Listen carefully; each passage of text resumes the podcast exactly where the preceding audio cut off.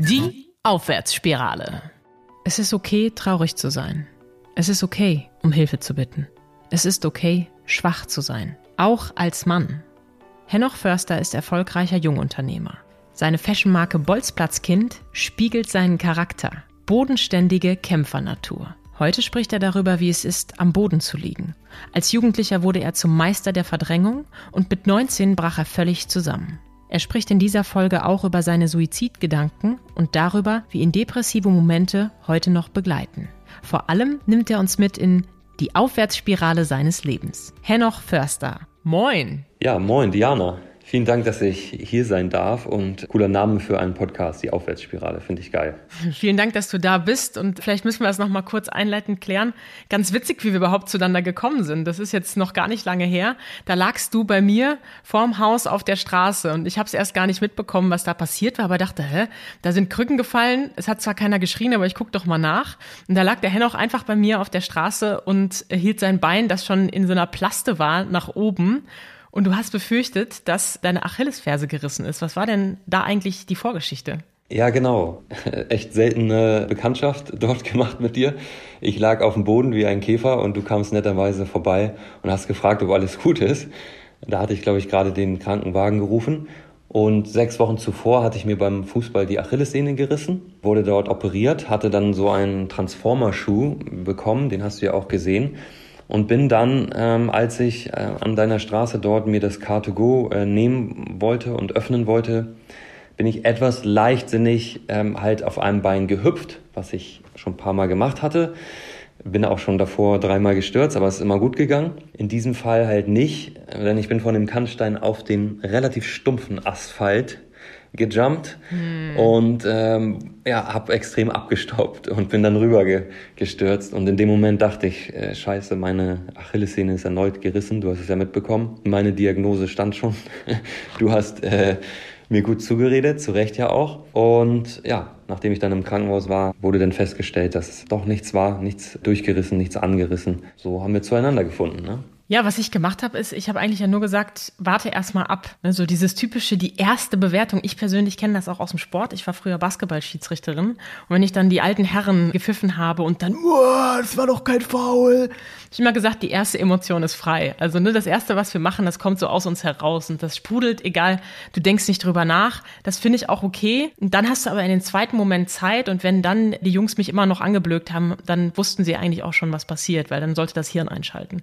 Und ich habe mir gewünscht, dass äh, nicht, dass dein Hirn einschalten sollte, aber zumindest, dass du die Bewertung vielleicht erstmal relativierst. Denn wie oft machen wir eine Bewertung und die stimmt nicht? Und umso mehr habe ich mich gefreut, dass du dann in deinen Instagram Stories ähm, am Abend oder am nächsten Tag gesagt hast, boah, Glück gehabt, ist doch nicht gerissen, kann weitergehen sozusagen. Und wie habe ich dich eigentlich gefunden? Also ich habe ja nicht mehr aktiv nach dir gesucht, wir haben gar nicht den Namen ausgetauscht, sondern tatsächlich, wie es der Zufall so will, habe ich auf Instagram in dem Entdecken-Modus ein Bild gesehen und dachte, den Jungen, den kennst du doch. Und da standest du, hältst ein Buch in die Kamera, was heißt, es ist okay, traurig zu sein. Und da ich mit meinem psychologischen Startup sofort angefixt war und dich als Gesicht wiedererkannt habe, habe ich gesagt, das gucke ich mir direkt mal an. Erzähl mal die Geschichte zu diesem Buch. Genau, und zwar ist der Autor Tobias Budde. Mhm. Äh, mit dem kooperiere ich schon seit längerem über meine Marke Bolzplatzkind. Ich habe ihm mal ein paar ähm, Teile zukommen lassen. Er hat die dann getragen, so ein bisschen als äh, Multiplikator. Er ist da auch ähm, bei der Sportschau tätig als Journalist und Moderator. Ja, und der gute Tobias ist Ende des Jahres in einer Klinik gelandet, nämlich ähm, wegen Depression. Okay. Und dann hat er, als er dort dann therapiert wurde, den Entschluss gefasst, ein Kinderbuch zu schreiben mit eben diesem Titel Es ist okay, traurig zu sein. Und er kam dann auf mich zu und hat gesagt, Henoch, ähm, das Buch kommt jetzt in Kürze raus. Hast du nicht Lust, dir das vielleicht mal anzugucken und vielleicht auch ein bisschen Aufmerksamkeit darauf zu richten? Und dann habe ich gesagt, na klar, also äh, habe ihm auch meine Geschichte erzählt, die er bis dato noch nicht kannte, mhm. die ich jetzt auch noch nie öffentlich gemacht hatte. Aber dieses Buch hat mich dann dazu veranlasst, einfach mal darüber offen und transparent zu sprechen. Und das hat mich auch so ein bisschen angefixt. Also ich habe dich auf meiner Straße liegend schon als jemand empfunden, der natürlich als erstes eine Bewertung raushaut, wie wir das eben alle tun. Das ist natürlich auch eine blöde Situation. Du hast jetzt so lange diesen Transformer-Schuh, wie du mich gerade korrigiert hast, getragen. Äh, also diese Plaste, wie ich sie nenne. Und das nervt ja auch, gerade wenn es so heiß ist wie in diesen letzten Wochen. Und dann hast du trotzdem irgendwie auch nochmal mir kurz zugehört. Wir haben uns unterhalten und du konntest sozusagen auch aus dieser Unfallsituation rausgehen. Da habe ich schon gedacht, also irgendwie hat dieser Mann auch schon mal mit sich selber, an sich selber oder mit der Psyche und der Psychologie sich beschäftigt. Was ist deine Geschichte? Die hast du auch unter dem Instagram-Post beschrieben. Also es ging um dein jüngeres Ich vor 16 Jahren. Mit 19 Jahren ist was genau passiert? Also du hast mich auf dem Boden gesehen und das war halt sinnbildlich nicht das erste Mal. Ja, als ich 19 war, da ist vieles aus meiner Kindheit und meiner Jugend hochgekommen. Mhm. Ich habe fast alle Emotionen und alle ähm, Gedanken, die ich mir früher im Kopf gemacht habe, immer irgendwie verdrängt. Ich habe irgendwie einfach versucht, irgendwie das Beste aus meinem Leben zu machen, aber ich habe jetzt psychisch bin ich Sachen nie angegangen, weil ich es nie gelernt habe, nie den Zugang bekommen habe dazu und weil ich mit sowas total überfordert war. Mhm. Und ich habe viel ja, schlechte oder negative Dinge in meinem Leben, in meiner Kindheit, in, in der im Kreis der Familie erlebt. Und ja, das habe ich dann, bis ich, bis ich 19 war, verdrängt. Mehr oder minder erfolgreich. Es hat sich dann so nach dem Umzug, nach der, sag ich mal, Entwurzelung, so meinem, meinem letzten Fundament in meiner Heimat, hat sich das dann so langsam eingeschlichen. Das, da kamen dann schon so psychosomatische Signale, hm. Ich hatte immer so einen nervösen Magen, nicht wirklich Appetit und die Stimmung wurde immer schlechter und ich konnte es halt überhaupt nicht einordnen. Wir haben irgendwie eine Magenspiegelung äh, gemacht. Da hatte ich auch mal drei Migräneanfälle. Dann hatte ich mal so ein CT im Kopf gemacht und so, weil ich dachte, da ist irgendwie ein Tumor oder so. Mhm. Also 0,0 äh, die Idee, dass da im Kopf aufgrund der Erfahrung irgendwie vielleicht mal was schiefgelaufen sein konnte, ja. Genau, und dann bin ich an einem Mittag ich saß mit meiner Mutter und meiner kleinen Schwester am, am Essenstisch und es ging wieder mal thematisch um was Negatives und da bin ich aufgestanden, in mein Zimmer gegangen und einfach zusammengebrochen. Habe bitterlich geweint mhm. und konnte einfach nicht mehr, konnte nicht mehr weiter. Und ich habe das alles, ähm, ja, ich sag mal so, als ich zwölf war, hatte ich vielleicht zuletzt mal irgendwie geweint vor Schmerzen, weil ich gefallen bin. Also ich habe die ganzen Jahre nie geweint und da kam alles raus, alles, was ich angestaut hatte. Es ist okay, traurig zu sein. Da kommt's wieder, ne? Also es ist auch okay zu weinen und es ist auch okay als Mann zu weinen. Ne? Das ist ja auch immer so ein Glaubenssatz, den viele Menschen haben. Männer weinen nicht. Du schreibst weiter auch in der Beschreibung zu deinem Post auf Instagram, dass du sozusagen inspiriert wurdest von Sebastian Deißler. Das ist ein Fußballer. Ich persönlich, auch wenn ich gebürtige Dortmunderin bin und da mit dem Fußball natürlich nicht so ganz fern bin, wusste jetzt nicht genau, wer er ist. Er hat aber, glaube ich, auch nicht, zumindest nicht für die Borussia gespielt, die einzige Borussia, sondern für irgendeine so andere Borussia. Auf jeden Fall ist er bekannt dadurch geworden, auch, dass er äh, gesagt hat, er kann nicht mehr. Ne? Also er hat sich auch für die Robert-Enke-Stiftung damals eingesetzt. Wie hat er dich inspiriert? Ja, also er hat übrigens beim FC Bayern gespielt, eine große Konkurrenz von Dortmund. Äh, von daher hast du ihn vielleicht erfolgreich verdrängt. Vielleicht. Aber ja, Sebastian Deißler ist dann 2004, 2005 an die Öffentlichkeit gegangen und hat halt der Presse und der Öffentlichkeit mitgeteilt, dass er nicht mehr kann, dass er erschöpft ist, dass er an Depressionen erkrankt ist. Hatte das damals auch zusammen mit dem Vorstand, ich glaube auch mit Uli Hoeneß gemacht. Und das war natürlich, hatte große mediale Aufmerksamkeit, weil das natürlich, ist jetzt ja schon knapp 20 Jahre her, damals noch viel mehr ein Tabuthema war. Mhm. Ne? Und weil Fußballer an sich für mich Vorbilder sind und ich habe da irgendwas gespürt, was ähnliches, habe ich gedacht, okay, wow. Ähm, und ich bin das erste Mal so richtig sensibilisiert worden für dieses Thema, dass ich da reingegangen bin.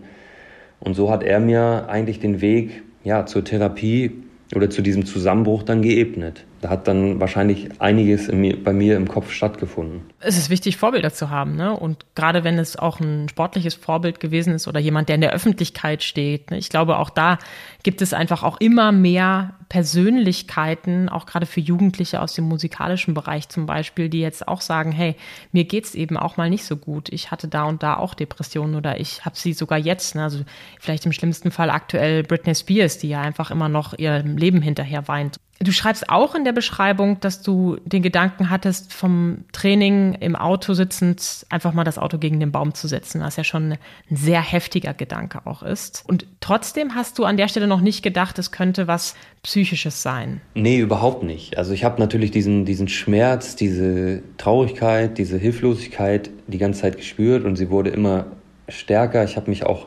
isoliert, so ein bisschen aus der Öffentlichkeit, so abseits des Fußballs, dann die Party abgesagt, da abgesagt. Ich hatte dann auch schon so diese Probleme. Ich war, also ich war früher sehr hager und habe durch diese Appetitlosigkeit auch irgendwie immer weniger gegessen. Dann wurde mir schlecht, dann musste ich ab und zu mich übergeben und dabei wollte ich eigentlich immer zunehmen eher als abnehmen. Und das hat mich auch irgendwie nochmal extrem unter Druck gesetzt, dieses Körperliche, weil ich dann auch immer dachte, ich habe gar keine Energie für, für alles und wollte auch die Menschen nicht mehr so sehen. Und dann war dieser innere Druck so hoch und so groß und es war einfach pure Hilflosigkeit da und Traurigkeit. So diese Kombination er hat ähm, mich dann oft zu dem Gedanken bewegt, als ich im Auto saß ähm, und dann nach Hause gefahren bin, wirklich einfach das Auto jetzt gegen den Baum zu setzen und zu hoffen, dass das Leben dadurch irgendwie beendet ist. Ne?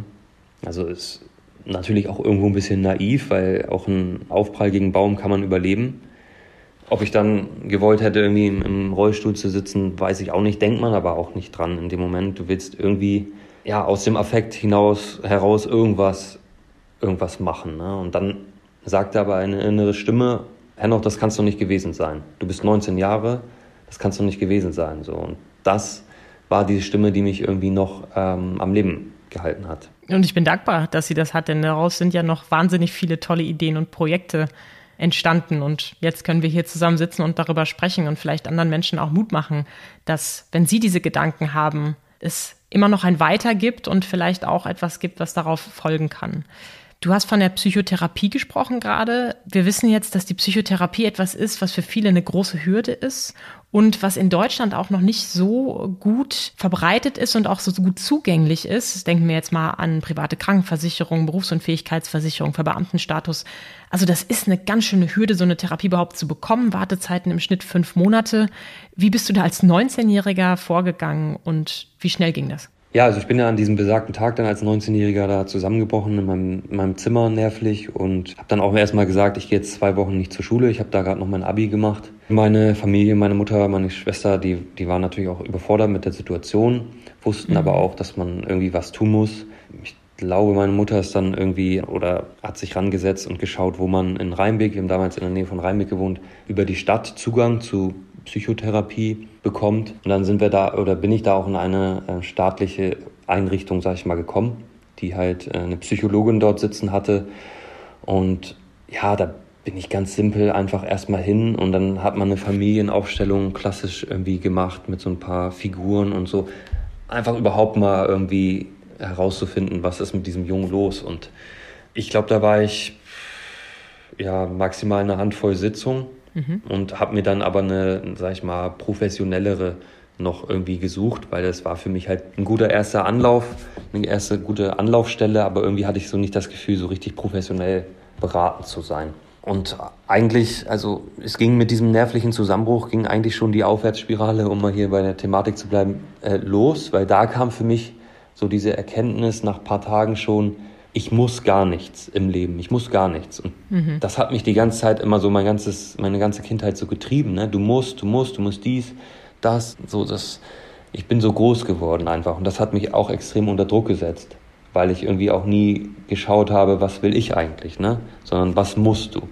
Und dass ich dieses nicht mehr musste und auch in Kombination mit dem mit dem Tod, also oder dem dem Freitod zu sagen, ja, ich muss nicht mal leben. Wenn ich nicht mehr möchte, dann könnte ich mein Leben beenden. So, ne? Also du, du musst gar nichts im Leben. Und das war für mich dann der Start eigentlich der Aufwärtsspirale. Und das passierte so gleichzeitig mit dem Beginn der Therapie. Ja, und es ist ja auch ein Start hin zu einem, ich kann Dinge tun. Und zwar Dinge, die ich tun will, wenn ich etwas nicht mehr muss. Ist da auch schon so der erste Gründergeist in dir platziert worden? Also der Freiheitsgedanke, du warst ja auch schon, bevor du gegründet hast, selbstständig. War das der Startpunkt? Das war noch nicht der Startpunkt, der, der, der kam erst in meinem Studium, äh, mhm. ab ja, so 2013. Aber ich habe tatsächlich, als ich 19 war, jetzt weiß ich, das kann ich nicht mehr genau sagen, ob das vor diesem Zusammenbruch war oder danach, aber ich hatte, als ich 19 war, schon die Idee, T-Shirts zu verkaufen mit irgendeinem Aufdruck. Aber mir fehlte damals so, ja, was soll darauf, ne? So, und dann, als ich jetzt dann Bolzwatskind 2015 gegründet hatte und irgendwie mal darüber nachgedacht hatte, habe ich gedacht, ey, jetzt hast du ja eigentlich das Gegenstück, was du damals gesucht hast. Krass, dass das schon so lange unterbewusst irgendwie in dir drin war und jetzt hast du es so komplettiert. Schön. Ja. Das Entscheidende, was du meintest oder was du gerade angesprochen hast, was dir als 19-Jährige geholfen war, war, ich muss nicht mehr, sondern ich kann vielleicht was anderes machen. Ich vermute jetzt einfach mal, dass es nicht von jetzt auf gleich mit diesem Schalter getan war, denn dein Leben war ja immer noch voll von Strukturen, vermutlich, die sich eben nicht mit verändert haben. Also wie bist du von dieser Ich wünsche mir den Freitod-Einstellung zu dem Menschen geworden, der du heute bist? Und wie lange hat das vielleicht auch gebraucht? Boah, das hat, hat sehr, sehr lange gedauert. Ich denke auch, dass, sag ich mal, so, ein, so eine Erfahrung, die man macht und auch so eine Depression nie zu 100 Prozent irgendwo abgeschlossen ist, dass man sagt, okay, äh, Schlüssel zu und jetzt bin ich irgendwie ein komplett neuer Mensch. Es wird immer zu einem gehören. Ich habe auch immer mal wieder Momente, wo man, ich sag nicht, ich sag nicht rückfällig wird, aber wo man in einer ähnlichen Emotion wieder ist, ne? wo man sich dann auch bewusst vielleicht mal wieder klar machen muss, da gehört man jetzt nicht mehr rein oder es ist mal für einen Tag auch okay, das kennen wir alle. Ich habe erstmal echt starke Probleme gehabt, damit klarzukommen, auf diesem gesellschaftlichen Nullpunkt zu sein, weil ich war 19 Jahre, es war 2004, 2005, da war das Thema gerade auf dem Dorf, wo ich halt lebte, einfach überhaupt nicht akzeptiert. Ne? Also da hieß es halt, ja, der Verrückte und so. Ne? Haben nicht Leute direkt zu mir gesagt, aber man, man spürt es, wenn Menschen so über einen reden, so ein bisschen ne? so tuscheln und so. Man weiß es einfach auf dem Dorf erst recht. Will da niemanden Vorwurf machen, es ist ganz normal. Mhm. Ne? Ob der Nachbar da seine Mülltonne äh, rechts oder links hinstellt, das, da wird drüber diskutiert auf dem Dorf. Ja, und ich stand einfach da halt als Versager für mich erstmal. Ne? Und das war ganz, ganz schwierig. Und du weißt, alle reden über dich in der Schule und ich wurde dann ja auch krankgeschrieben, ein Jahr war nicht in der Schule. Und das war für mich eine ganz harte Challenge so. Es war auch schwierig für meine Freunde, weil wenn du 19 bist, du bist voller Lebensenergie und dann ist auf einmal da ein Kumpel, der irgendwie in Depressionen verfällt. Wie willst du damit umgehen? Ne? Mhm. Also ist sehr schwierig. Wo ich immer Kraft und Hoffnung draus gezogen habe, war der Fußball. Den habe ich, da habe ich nie mit aufgehört. Und ich habe einfach gesagt, muss ich so ganz offen und ehrlich sagen, weil ich war so ein bisschen auf dem, auf dem Trip, so zu werden wie mein Vater. Mhm. Und das ist das, was ich überhaupt nicht wollte. Und das hat mich auch sehr motiviert zu sagen, ich lasse mir helfen, weil er ist ein Mensch, der sich nie hat helfen lassen. Und es gab sehr viele Situationen und Gründe, äh, familientechnisch, wo es hätte machen können. Und ich habe gesagt, ähm, auf diesen Weg möchte ich nicht kommen und ich möchte mir helfen lassen und es ist auch nicht schlimm, sich helfen zu lassen und das war ein wichtiger Schritt und dann ging es, wie du schon sagst, nicht von heute auf morgen. Es waren sehr, sehr viele Sitzungen. Es war auch sehr, sehr, sehr anstrengend. Ich kann das auch verstehen, dass vielleicht sogar unterbewusst die Menschen deshalb auch von Therapien wegbleiben, weil sie es für sehr kraftraubend halten, darüber nochmal zu reden und das alles nochmal zu, zu äh, erleben. Man muss es aber tun, weil am Ende schmeißt man Ballast ab und nur wenn man den Ballast abwirft, dann hat man auch irgendwie wieder neue Energie und kann sich eben auf die Aufwärtsspirale im Leben dann konzentrieren so.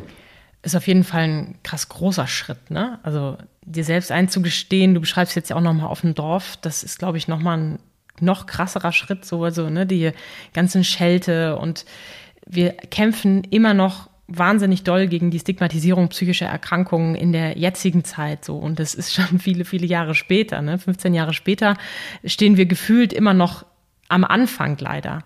Und dann, das hatte ich eingangs ja auch schon gesagt, jetzt bist du auch noch ein Mann ja, ganz stereotyp gesprochen.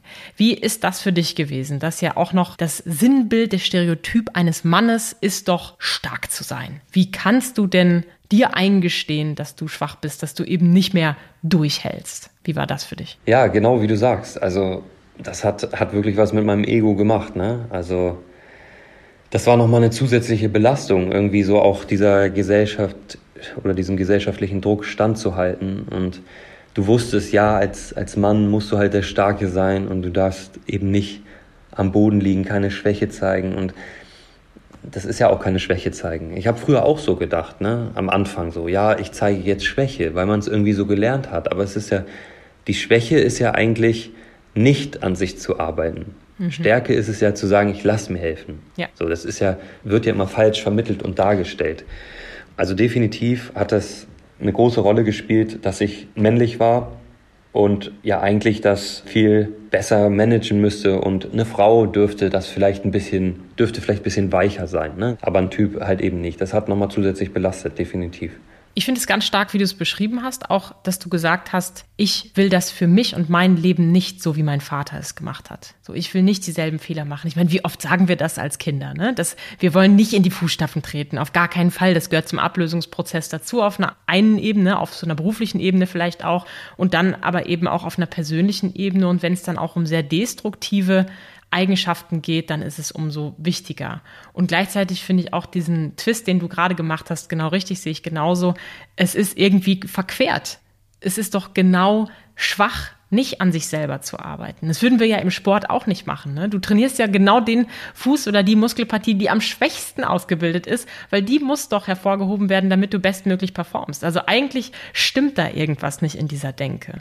Und deswegen finde ich es auch so toll, dass du hier sprichst. Wir haben ja auch schon den Lars Wendt zu Gast gehabt, der hat auch über seine Therapie gesprochen, die er gemacht hat, nachdem seine Mutter gestorben ist. Und er merkt auch, wie er in der Spirale immer wieder auch an dieselben Punkte kommt und das Gefühl hat, da gibt's noch was zu lernen. Und das hast du auch schon angedeutet, nämlich du sagst, du hast irgendwie nie so richtig das Gefühl, dass das vorbei ist. Es gibt immer wieder Momente, an denen du an so vielleicht Zweifel oder, oder Gefühlszustände kommst.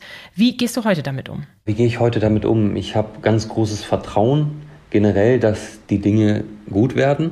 Ich habe die Denke, dass das menschliche Gehirn immer wieder Störungen braucht und auch Störungen in Form von Schicksalsschlägen, von Problemen, die eben bewältigt werden müssen, um zu reifen und zu wachsen. Das Gehirn wird nur intelligent, wenn halt Störungen da sind, wenn Lösungen gefunden werden und wenn diese dann bewertet werden. So in diesem Dreiertakt, sage ich mal, wird das Gehirn ja immer schlauer und intelligenter. Mhm. Und darauf verlasse ich mich so ein bisschen. Natürlich ist das schwierig, wenn man in so einer negativen emotionalen Lage ist, sich dessen bewusst zu sein. Aber ich verlasse mich dann in dem Moment halt drauf, dass es besser wird. So, und ich habe auch zum Beispiel mit, ja, ich weiß, was zu tun ist, wenn es mir wirklich gerade schlecht geht, dann gehe ich raus und gehe joggen, bewege mich, setze Endorphine frei, baue Stress ab rede natürlich auch dementsprechend mit meinen engsten Menschen darüber vielleicht mal. Heute hat man ja auch viel mehr Zugang zu Speakern oder anderen Menschen, die auf YouTube irgendwelche Videos hochladen, die einen in gewissen Situationen auch weiterhelfen können, einfach und aufbauen können. Also es ist natürlich deutlich, deutlich weniger geworden. Aber ich habe mal so, sag ich mal so, vielleicht eine Woche im Jahr insgesamt netto zusammengerechnet schon auch immer noch irgendwie, ähm, geht es mir scheiße, ne? Zum Beispiel, als ich auf dem Boden lag. Nein, aber ähm, also das kommt schon auch vor und das ist auch wichtig. Also mhm. das habe ich auch gelernt, auch in meinem Unternehmen. Es geht nicht immer nur bergauf, es geht nicht immer nur bergab. Im Optimalfall ist es eine Berg- und Talfahrt, die aber kontinuierlich trotzdem irgendwie hochgeht, ne? Ja, und ich glaube, wem geht's denn nicht mal eine Woche Scheiße im Jahr? Ne? Also das ist ja nun auch nichts Ungewöhnliches. Und ich glaube, jemand, dem äh, die Achillesferse gerissen ist und dann liegt er wieder auf dem Boden, also wenn es dem gut gehen würde, dann, dann wäre aber auch was nicht richtig. Du hast von einer Ressource gesprochen, nämlich dem Fußballplatz oder dem Bolzplatz, frei nach deinem Namen, Bolzplatzkind von deiner Marke. Das kann ich bestätigen. Also ich merke auch immer wieder in Momenten oder in Phasen, in denen es mir wirklich richtig schlecht geht, dass eine Sache, die ich irgendwie immer habe, ist mein Shaolin Kung Fu und Qigong. Also ich gehe halt morgens auf die Matte und, und mache meine Übungen. Und das kann man mir auch, glaube ich, kaum nehmen, außer wenn man jetzt mal so einen sportlichen Unfall hat wie du. Gibt es weitere Sachen, die du Menschen mitgeben möchtest? Gerade jetzt, wenn du sagst, ne, wir, das Thema Männergesundheit wird populärer. Es gibt immer mehr Männer, die plötzlich auch bemerken, okay, es ist echt tough in dieser Welt zu sein. Äh, auch und gerade als Mann, gerade wenn wir Ansprüche an uns haben, stark sein zu müssen, irgendwie das Geld zu verdienen und so weiter. Was würdest du Menschen raten und vor allem Männern raten, die gerade in ähnlichen Situationen stecken? Also ich glaube, das Aller, Allerwichtigste, und das war es auch für mich, und diese Entscheidung hatte ich auch damals mit 19 getroffen, ich habe gesagt, ich möchte jetzt, ab jetzt, zu 100 Prozent ehrlich zu mir selbst sein. Mhm. Also das ist so der erste Schritt, den man machen muss, sich nichts vorzumachen, sich nicht irgendwie was schön zu reden oder die Schuld an, auf irgendwas anderes schieben oder so. Wenn du dich selber verändern willst, dann musst du an dir arbeiten und dann musst du zu 100 Prozent ehrlich sein zu dir. Es heißt nicht, dass andere Menschen dafür verantwortlich sind, dass du Opfer geworden bist. Es ist leider ganz oft so. Und ich sage dann immer, du kannst Opfer sein, aber du darfst nicht Opfer bleiben. Mhm. Und sich da halt sicher zu sein, dass man selber Kraft genug hat und Energie genug hat, sich da rauszuziehen. Man muss halt nur schauen, mit welcher Methode, mit welchen Menschen, mit welchen Hilfsmitteln. Mhm. Das ist so das eine. Und Bezug jetzt auf, auf Männern, es muss, es muss nicht mal irgendjemand mitbekommen, dass man zur Therapie geht, theoretisch. Ne? Also man muss ja nicht immer erst es muss ja nicht eskalieren, man muss ja nicht irgendwie einen Nervenzusammenbruch am Mittagstisch bekommen. Müssen schon mal gar nicht, ne? Da sind wir wieder beim Muss. genau, müssen schon mal gar nicht. Sondern du kannst auch vorher schon auf Signale hören. Und wenn du irgendein Thema hast aus der Vergangenheit, letztendlich glaube ich, dass jeder Bundesbürger mindestens eine Sitzung bei einem Psychologen, dass ihm die gut tun würde. Einfach mal um ein paar Dinge zu ordnen. Vielleicht auch aus der Vergangenheit, vielleicht auch aktuelle Sachen, Beziehungsprobleme. Und am Ende, und das ist ja auch ein bisschen so mein Teil, der daraus gewachsen ist, ich habe dann Kommunikation auch studiert, reden, reden, reden, reden, mitteilen. Das war auch immer so ein Thema bei uns in der Familie.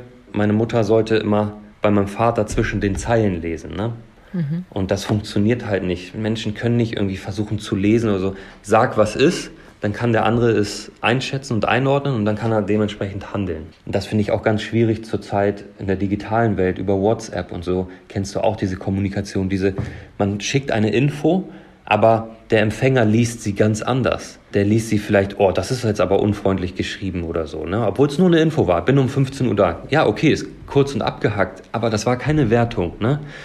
Das ist halt so dieses Interpretieren, kann so viel kaputt machen. Und deswegen ist Kommunikation so wichtig und auch hier 100% ehrlich und transparent. Das, das habe ich so entschieden. Ich ich, will, ich habe früher gelogen, viel als Kind, weil ich meine Gefühle nicht äh, ehrlich zeigen wollte oder was auch immer. Und ich habe mir ab dem Zeitpunkt gesagt, wo ich dann auch in Therapie gegangen, ich will nicht mehr lügen, weil es kostet mir unfassbar viel Energie und der Rattenschwanz hinten dran verursacht auch nur Probleme bei den anderen Beteiligten. Deswegen habe ich gesagt, mein Gott, ich habe eh nichts zu verlieren. Das ist auch immer so mein Motto. So, solange ich Essen habe und eine Wohnung und gesund bin, das ist alles, was ich brauche. Alles andere ist Bonus in meinem Leben. Und die Fallhöhe, ja, ich kann fallen von oben, aber es tut mir nicht weh, ne, weil ich einmal am Boden war. So. Hennoch, weißt du, was ich so schön finde auch an dir? Alles, was ich jetzt in der kurzen Zeit von dir mitbekommen habe, spiegelt auch so eine Offenheit, eine Neugierde, Dinge auszuprobieren. Wir haben gerade noch mal kurz darüber gesprochen. Du hast es heute auf Instagram gepostet. Du schläfst gerade ohne Kissen zum Beispiel, um das einfach mal auszuprobieren. Du teilst auch deine Erfahrung Kommunikation, hast du gerade genannt. Ich habe da ein Video von dir gesehen. Ich glaube, da ging es darum, wie du zu mehr Energie kommst. Hast du irgendwie so sechs Tipps via TikTok oder Reel geshared und dann äh, immer wieder gesagt, denk drüber nach. Nicht so super dogmatisch, aber einfach als Impuls verkauft und vermittelt. Das finde ich sehr bezeichnend für dich als Person und auch als du auf der Straße gelegen hast, wie du mit mir sprichst, wie du kommunizierst. Du bist da sehr, für mich, sehr, sehr wertschätzend und wohlwollend. Und das finde ich ist auch unschlagbar und eine ganz, ganz große, tolle Eigenschaft. Du probierst auch was Neues aus, nämlich ähm, was Podcasting angeht. Das hast du nicht nur mit mir jetzt hier gemacht, sondern du hast auch bei Eleven Team Sports schon gerade angefangen, ein paar neue Folgen aufzunehmen. Möchtest du dazu nochmal sagen, wie es dazu kam und worum es da geht? Ja, genau. Also Eleven Team Sports, mit denen arbeite ich seit äh, letztem Jahr zusammen. Das ging so, ja, eigentlich als Corona losging, ging auch unsere Zusammenarbeit los. Und die haben einen Podcast gestartet und der Host, der hat nun das Unternehmen dann verlassen und sie suchten einen Nachfolger und dann haben sie direkt an mich gedacht und ja, ich hatte da äh, total Lust zu und habe ja auch so schon immer guten Kontakt auch zu Profi-Fußballspielern gehabt, habe da auch ein kleines Netzwerk und so kann ich da auch ein bisschen drauf zurückgreifen und da spreche ich dann halt mit Fußballprofis über deren Leben, über deren Vergangenheit, wie es auch vielleicht bei denen früher war was der Fußball und der Bolzplatz bedeutet für sie. Ja, und sogar alte Koryphäen wie Jupp Heinkes hast du zumindest bei euch auf dem Blog geholt, im Bolzplatzkind. Also du bist sehr, sehr vielfältig. Ich finde dich wahnsinnig spannend und ich äh, will nicht sagen, dass ich dankbar bin, dass du gestürzt bist, aber ich freue mich sehr über diese Begegnung, die wir hier gehabt haben und wünsche dir noch ganz viele tolle neue Ideen und Projekte von Bolzplatzkind zu Bolzplatzkind. Ich habe den Fußball dann aber irgendwann an den Nagel gehängt und die Fußballschuhe sowieso, die hatte ich nie, die kannst du auch besser herstellen als ich. Ich bedanke mich ganz herzlich für deine Offenheit. Möchte euch alle einladen, gerne mal in das Kinderbuch zu schauen. Es ist okay, traurig zu sein und natürlich bei den diversen Marken und im Podcast von Henoch Förster reinzuhören. Vielen Dank dir. Ich danke dir, Diana. Danke. Wenn euch die Folge gefallen hat, abonniert den Podcast und empfehlt sie gern weiter.